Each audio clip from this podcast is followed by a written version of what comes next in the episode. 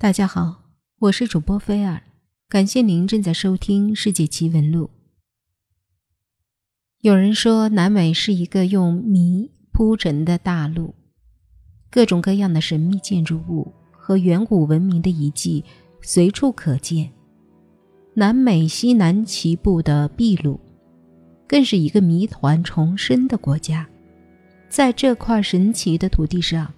建筑艺术当中仍然存在着许多尚待解开的谜团，例如惊人的萨克塞瓦曼遗址、奥亚坦布城堡以及长方形的欧兰泰坦城堡。与之相比，纳斯卡荒原上的史前巨画更是一个难解之谜，它吸引了世界各地无数的科学家们的极大关注。目前。有关他的争论仍然在继续。纳斯卡荒原位于秘鲁西南沿海伊卡省的东南部，面积约二百五十平方公里。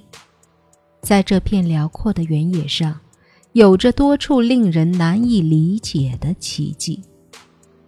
一九三八年，一位秘鲁飞行员飞经安第斯山脉上空，无意间。朝地面看了一眼，令他吃惊不已的是，平时看似无奇的地表线条，竟然变成了一幅幅巨大的图案。这位飞行员后来这样描述见到的景象：这些巨画的每一根线条，都是把荒原表面的细砾石挖开而成，其中一些沟槽所组成的线条，构成三角形。长方形、梯形、平行四边形和螺旋形之类的非常非常精确的几何图案，有的是带有装饰风格的动物图形，有些纵横交错的线条很像今天飞机场的跑道和标志性的图案。由这一句话所显示出来的跑道宽窄和长短不一，有的。长达五公里，有的一公里左右，都是很笔直的，并且转角和交叉处都棱角分明。这位飞行员将其所见公布于世后，在当时并未引起多大的反响。直到1939年，纽约长岛大学的保罗·克贝克博士在纳斯卡荒原再次发现这一巨型图画后，这一奇迹。才引起了世人的极大关注。一九三九年，保罗·克贝克博士为了完成其关于古代饮水系统的博士论文，决定驾驶自己的运动飞机沿古代饮水系统的路线进行一次考察。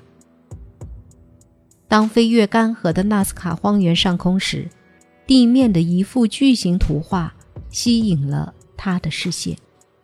在广袤的纳斯卡荒原上，竟然存在着一幅巨大而神奇的，好像是平行的跑道似的直线图画。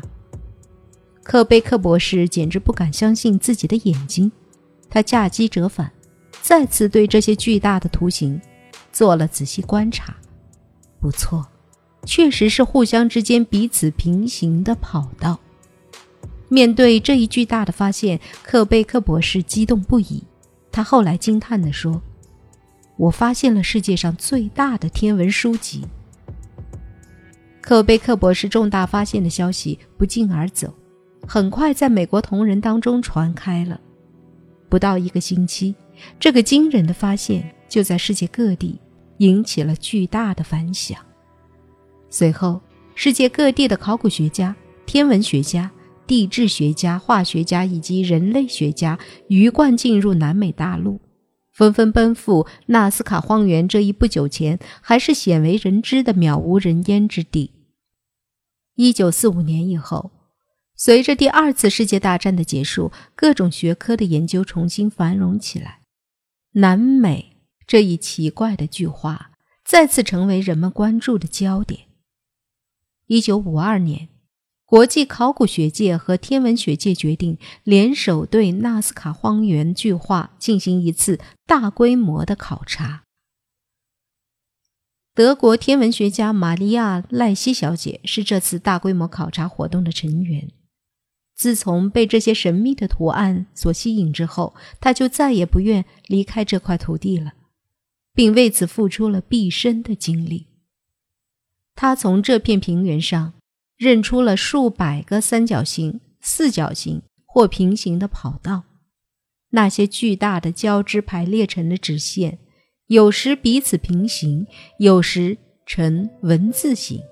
在这些纵横交错的直线当中，他还发现有很多又长又宽的条纹横贯其间，有的像道路，有的像方格，有的像圆圈，有的像螺纹，还有许多不可名状的东西，像是某些植物。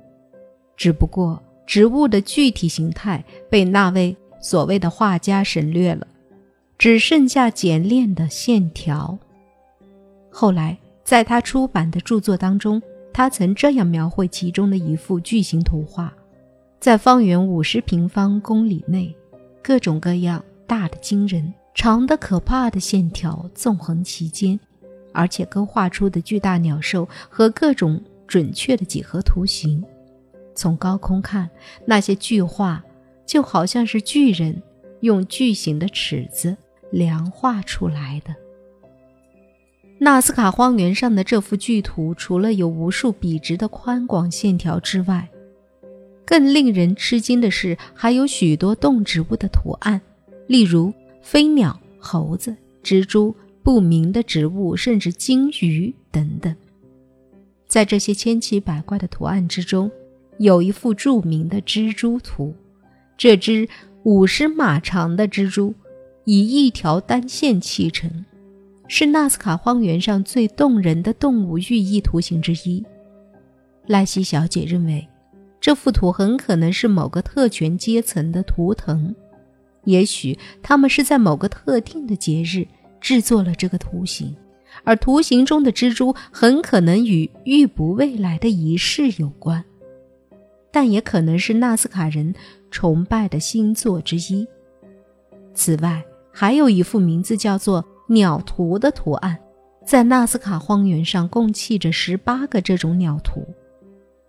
这种鸟图尺寸非常巨大，长三十到四十码不等。在纳斯卡出土的部分陶器上也发现有类似的鸟。更奇怪的是，在皮斯科海湾附近。一座光秃秃的山脊上，刻着一个巨大的三叉戟图案。那个时代的印第安人从未见过三叉戟图，这又是怎么回事呢？纳斯卡荒原上的巨画里，由宽广的线条组成的几何图形，更激起科学家们无尽的迷惑。首先，巨画中的那些宽广的线条是用什么做成的？它是怎样设计出来的？考古学家们在实地考察后发现，这些由线条构成的图案确实是由深褐色表土下显露出来的一层浅色卵石造成的，与秘鲁飞行员的描述相差无几。这些图案是将地表褐色岩层刮掉了三到四公分，露出浅色岩层而形成的，线条平均宽度十。到二十公分，有的线条甚至宽达十公尺。纳斯卡平原的降雨量很少，每年最多只下半小时雨。有人估计，这里也许已有一万年没有正式下过大雨了。正是由于这一特殊条件，荒原上的那些神秘图形才能历时一千五百余年而依然完整无损。据考察队的专家计算，每砌成一条线条就需要搬运几吨重的小石头，而图案线条中那精确无误的位置，又决定了制作者必须依照精心计算好的设计图才能进行，并复制成原来的图样。而当时的纳斯卡居民尚处于原始社会，那么这些巨画是怎样制作出来的呢？赖西小姐认为，古代居民可以先用设计图制作模型，然后把模型分成若干部分，最后按比例把各部分复制在地面上。另一些人则认为，这些巨画是按照空中的投影在地面上制作的。但是，这样的解释虽能够比较直截了当地解决设计和计算的困难，但却引出更多的问题。古代纳斯卡人不可能掌握飞行技术，那么是谁在空中进行投影的呢？另外，对巨画制作方法的不同解释，也是与对巨画作用的不同理解联系在一起的。而这恰恰是令全世界考古学家都困惑的难题。有人说，纳斯卡平原的直线可能与某种天文历法有关，因为这些图形中有几条直线极其准确地指向黄道上的夏至点和秋至点。也有人说。图案中某些动植物图形是某些星座变形的复制品，某些长短不一、形状各异的线条，则是星辰运行的轨道。纳斯卡平原地处秘鲁西南部，地理环境极其恶劣，贫瘠而又荒凉，因此才有纳斯卡荒原之称。美国航天总署也为这里的恶劣生态环境而震惊，感到。它与火星上的环境有些类似，曾专程派人研究这个地区，想要用它来进行火星生命能否生存的实验。同时，纳斯卡平原上土著居民的社会发展程度也非常之低下，有些领域至今还停留在石器时代。但是，这些巨画所表现出来的高度的设计、测量和计算能力。同时，也显现出建造者对几何图形极高的认识程度，这些都与纳斯卡平原现有的社会发展水平形成了强烈的反差。可以设想，土著居民不可能是这些杰作的创造者。于是，不少的西方天文学家推测，纳斯卡荒原在古代很可能曾经是外星人设在地球上的一个宇宙航空港。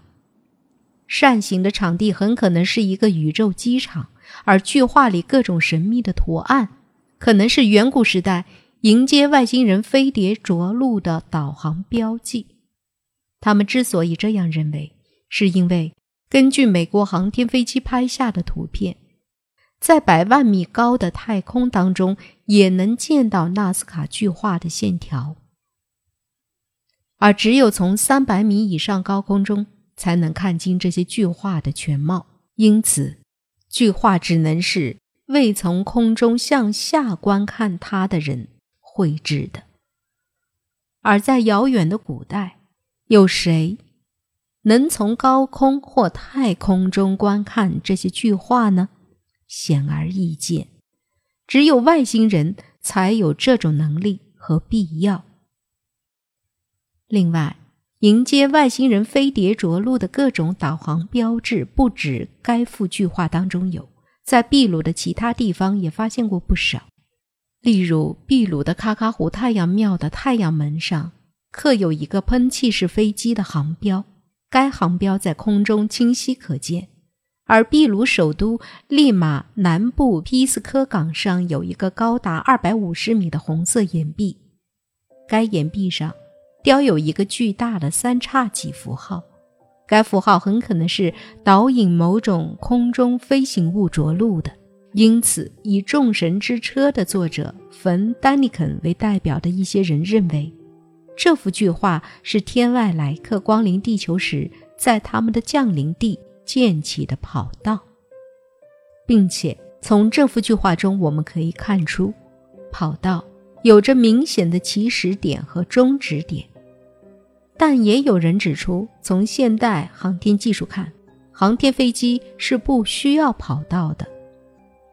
与天文学家的观点相反，民俗学家则认为这些巨画是古代印加文明中著名的印加路，是古代印加人用来计算天文历法的。Mason 教授是一位研究秘鲁古俗的专家，他怀疑这幅巨画是宗教上所使用的某种标志。也许可能是一件古代的历法。但是，依照考察队的专家利用碳十四对图案中镶嵌的陶瓷碎片进行测量的结果，这些碎片的年代至少是在纪元前三百五十年到纪元后六百年间。也就是说，纳斯卡图案的历史至少已超过千年，而古代印加文明是从公元一千二百年才开始发展起来的。这一事实。使民俗学家的观点不攻自破。在当地土著居民的传说中，这幅巨画被认为是由半人半神的维拉科查人所遗留下来的作品。总之，关于南美史前巨画的来源及其用途，真可谓是众说纷纭，莫衷一是。迄今尚未有哪一种解释可以给这些句话做一个。圆满的回答。